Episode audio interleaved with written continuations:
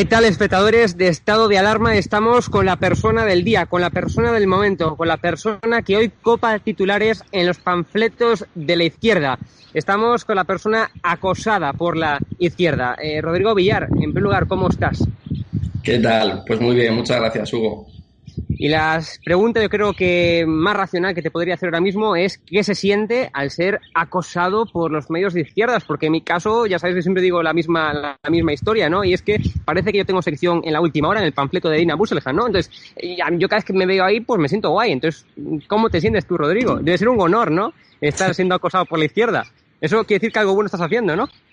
Bueno, algo bueno estamos haciendo y, también les estamos haciendo algo de daño, ¿no? Porque para que para que estén tan pendientes de, de, mí, de lo que hago y de lo que no hago y, y hurgando mi vida privada cuando soy un simple periodista, pues sí, algo, algo bueno estamos haciendo.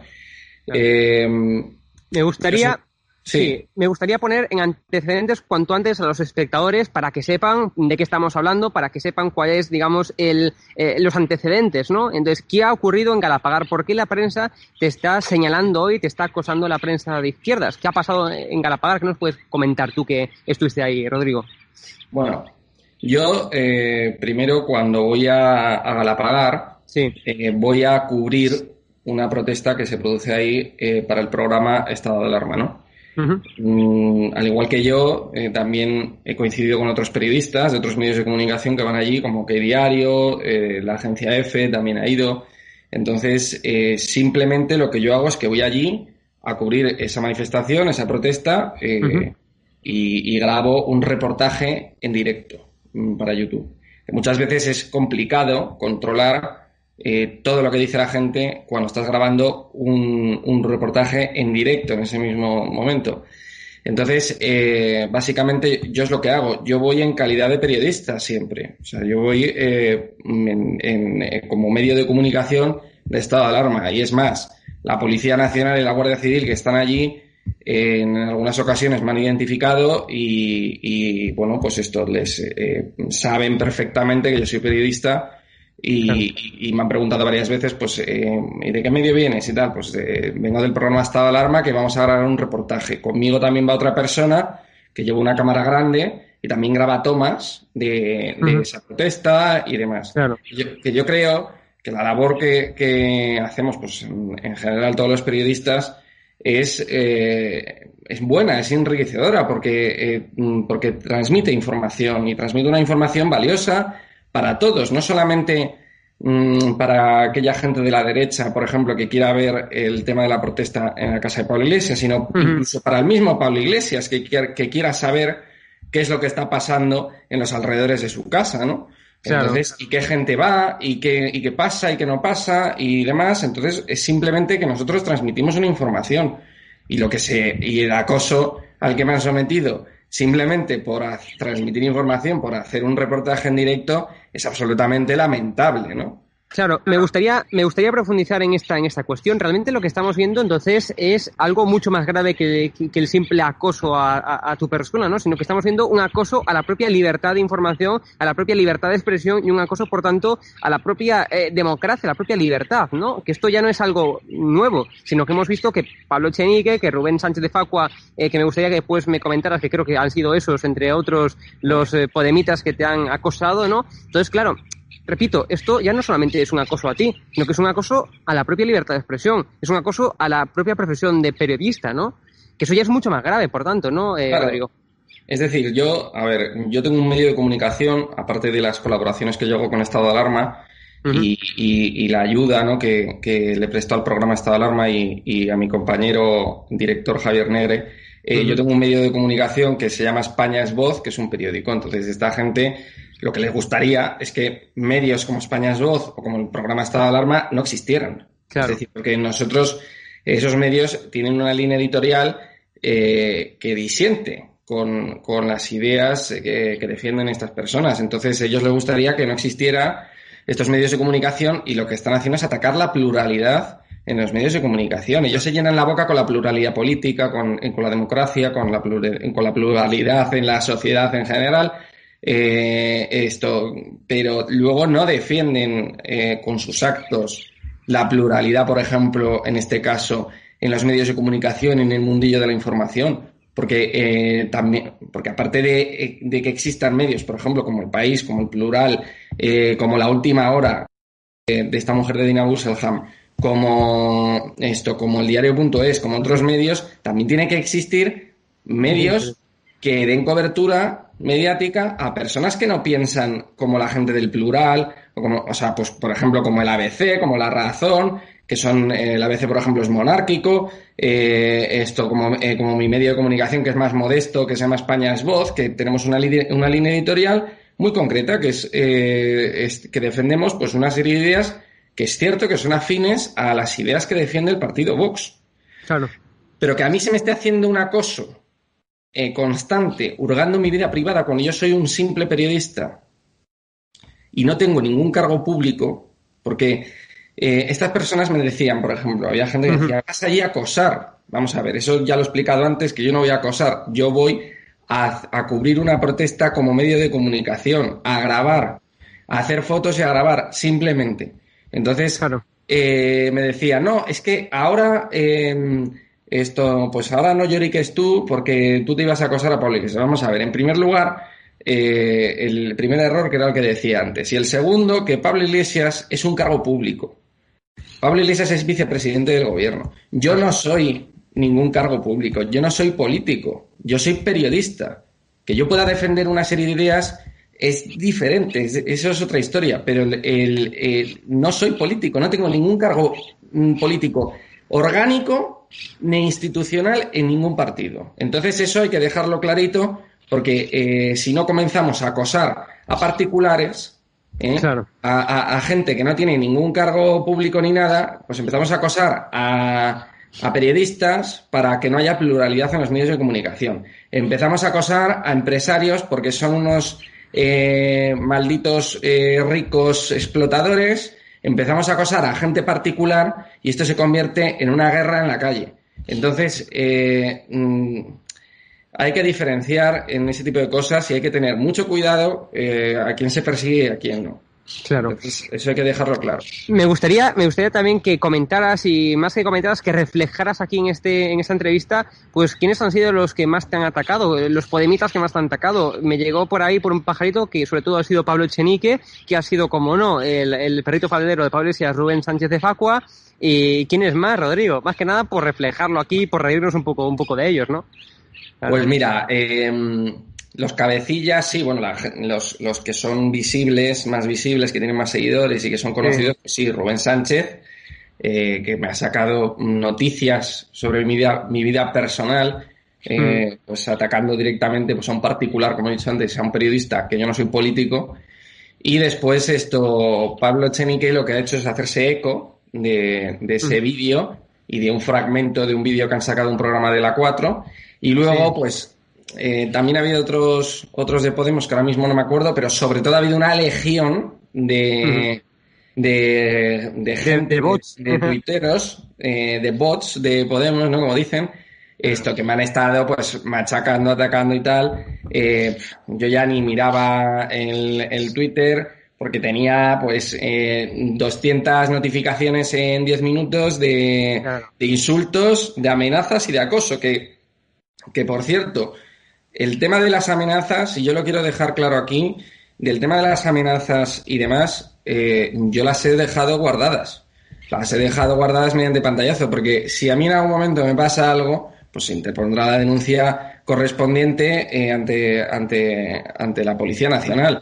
Porque mm, si alguien me está amenazando por Internet, por, en este caso por Twitter, eh, tan directamente, pues entonces yo pienso, pues a lo mejor me ve por la calle y puede peligrar mi integridad física simplemente por ser periodista e ir a grabar un reportaje. Entonces, pues eh, si las amenazas y los acosos eh, siguen por ese, por ese, por esos derroteros, pues eh, si me pasa a mí algo, pues se pondrá la denuncia correspondiente. Sobre todo ha sido, pues eso, una legión de gente de simpatizante de, de Podemos y de la extrema izquierda, una legión de, de antisistemas de la extrema izquierda que han ido a atacarme. Y después, pues sí, Rubén Sánchez, con el que he tenido un, un cara a cara ahí en, en Twitter. Eh, pero bueno, ha sido en sus mensajes dentro de lo que cabe, respetuoso, simplemente eh, se ha mm, limitado a, compartir eh, las noticias y a atacarme con esas noticias que hurgan en mi vida personal cuando yo no soy ningún cargo público. Me gustaría, Rodrigo, profundizar en algo que ya trajiste a colación hace, hace un par de, minutos, ¿no? Y es ese fragmento, ese vídeo que se ha hecho famoso, ¿no? Me gustaría que me comentaras, uno, de qué se trata ese vídeo, que tú estuviste ahí, tú lo grabaste, tú sabes más que nadie, eh, de qué es esa, quién es esa persona, ¿no? ¿Qué ha opinado esa persona? Y después, si te, eh, digamos, si apruebas o desapruebas esas palabras eh, que dijo esa persona, ¿no? Del vídeo. Cuéntanos y profundízanos, perdón, ahí. Sí, Vamos a ver, eh, yo grabé un reportaje en directo de 33 minutos.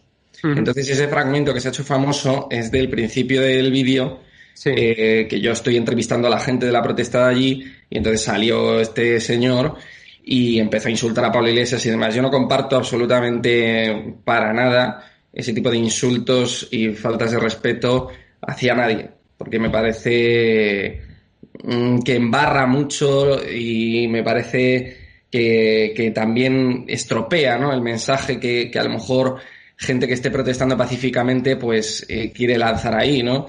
Eh, que vaya gente violenta y que insulte de esa forma a mí no me gusta. Y a mí no me gusta ni en la derecha ni en la izquierda. Entonces eh, no lo comparto para nada. Se grabó pues eso un reportaje de 33 minutos mm, y se hizo famoso ese fragmento pero vamos a mí me han dicho que que si era mi amigo, que yo lo había puesto ahí para grabarle ese, ese trozo, que yo le conozco, me decían, oye Rodrigo, tu amigo, el narco de Vox, que le han sacado a que era narcotraficante, no sé y, hay gente, y hay gente incluso eh, pensaba que eras tú, ¿no? O sea, ahora mismo dice que Rodrigo Villar fue el que... Ahora, ahora te explico. ahora ya es el no más. Ahora te explico eso en, en, un momento porque sí, hubo una, una confusión entre todo, que la gente se volvió loca, hubo confusión y me confundían, pero el tema es que, claro, decían, Rodrigo, tu amigo, eh, tal. Vamos a ver, para que quede clarito. Yo no conozco a ese señor, no conozco, no lo había, o sea, no lo he visto en mi vida y no conozco a nadie que vaya a protesta. Pues las señoras estas, por ejemplo, que van allí, pues las he visto alguna vez esto cuando he ido a grabar y ya las, y ya las reconozco. Pero, eh, o sea, yo no conozco a nadie. Yo cuando había una protesta que voy a conocer a la gente que, pues es que no, no los conozco de nada, ni es amigo mío ni nada desconocía, este señor mm, dicen que es simpatizante de Vox, ahora dicen que no es de Vox, que es simpatizante. Yo si, si estaba afiliado a Vox o que esté afiliado al PP, es que me da igual, es que lo desconozco completamente. Yo le grabé porque él empezó diciendo que era vecino de Pablo Iglesias. Me pareció interesante conocer el punto de vista de una persona que ha vivido en Vallecas. Lo que pasa es que luego se fue encendiendo, encendiendo, encendiendo y empezó a insultar y tal, no sé qué. entonces yo eso no lo comparto para nada, pero como estábamos grabando un vídeo en directo, pues eso es imposible de controlar. Al final, pues le pregunté, eh, bueno, ¿y tú qué partido te gusta y tal? Pues Vox, vale, pues venga, pues muy bien, muchas gracias, tal. Y me fui a preguntar a otras personas y me fui a grabar por ahí. Entonces, eh, sí, se hizo famoso eso y luego me confundían con él. Se pensaban que el señor que estaba insultando era Rodrigo del Salgado. Eso le pasó a Pablo Echenique. O sea, Echenique, me, a, mí me, a mí me mencionaron en la 4 diciendo que yo era director de España's Voz, que había sido el que había grabado ese vídeo y demás. Y entonces Pablo Echenique se pensaba que este señor era Rodrigo Villar Salgado, director de España's Voz, candidato de Vox por Cuenca, y entonces puso, eh, pues lo tengo aquí, pero bueno, te lo digo, esto eh, puso el agresor mm, a Pablo Iglesias en la casa de Pablo Iglesias, eh, Rodrigo Villar Salgado, candidato de Vox por Cuenca. Entonces ya que yo estaba callado, que no quería darle eh, más pie a, este asunto, eso sí que le respondí. Le dije, eh, Pablo, esto que mm, Rodrigo Villasalado soy yo, que soy el que graba y el que fui candidato de Vox por Cuenca en 2019. Entonces, bueno, luego ha rectificado, ¿eh? que lo he visto en Twitter que ha rectificado. Pero em, el tema es ese, yo no soy ningún cargo público. Yo que, que yo saliese en unas listas en, eh, como candidato a la alcaldía de Cuenca, como número 12 mm. en la alcaldía de Cuenca, mm, no te da pie, porque ellos han cogido eso como diciendo, este es político. Pero es que yo no soy político. O sea, yo no tengo ningún cargo ni orgánico ni, institucional con ningún partido político. Entonces, eh, han cogido eso para machacarme. Entonces, me parece algo fuera de lugar completamente. Me parece, como decías antes, que ataca la libertad de prensa eh, absolutamente y que ataca una cosa muy importante que hay que tener, que es la pluralidad en los medios de, comunicación. Porque si no, esto se va a convertir en algo presidente. Se va a convertir en Venezuela, que estaban cerrando aquellos medios que disentían del gobierno de, de Maduro, por ejemplo. Entonces, eh, ¿qué pasa? Es que eso no se puede permitir, ¿no? Bueno, Rodrigo, eh, muchísimas gracias, eh, bueno, pues eh, por romper tu silencio en esta alarma y también conmigo, porque más, más allá de compañeros de, profesión, compañeros de medio de comunicación, somos también amigos, entonces te agradezco como amigo, Rodrigo, que me hayas concedido esta entrevista, que hayas roto tu silencio y sobre todo, pues mucha suerte, mucho ánimo y dale para adelante. Muchas gracias, Hugo, muchas gracias a vosotros. Un fuerte abrazo, espectadores de Estado Alarma. Como siempre, nos vemos en próximos vídeos. Espero bueno, que os haya resultado interesante, que hayamos desvelado todas vuestras eh, dudas. Y como acabo de decir, nos vemos en próximos vídeos. Muchas gracias por vernos. Chao.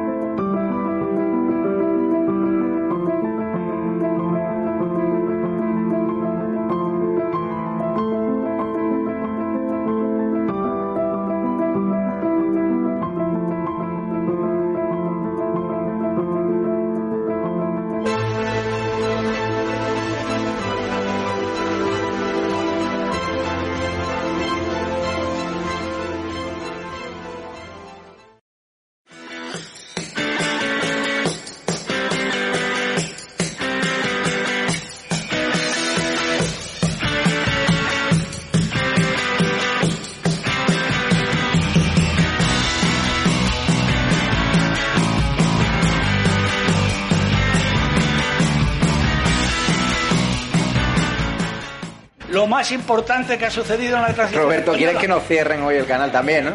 Por lo que veo. Porque. Madre mía.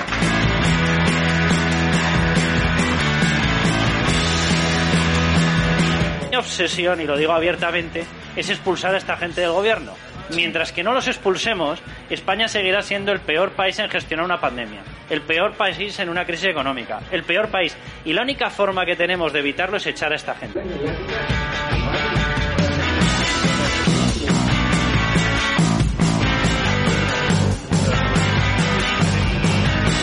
Menas es otro caso típico, ¿no?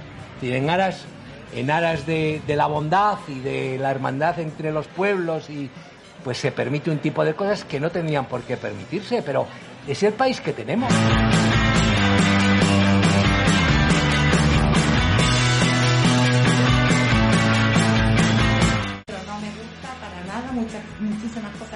Por eso está en estado de alarma, porque si yo solo tuviese a personas que piensan como yo, pues sería un programa muy aburrido y no construiríamos nada. Desde la diversidad y la libertad de expresión es cuando llegaremos a los consensos. Si no, será imposible.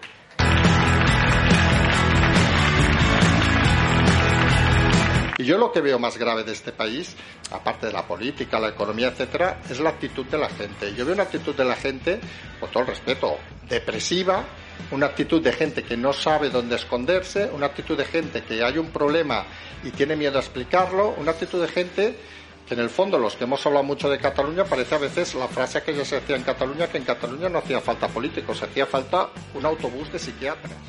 España!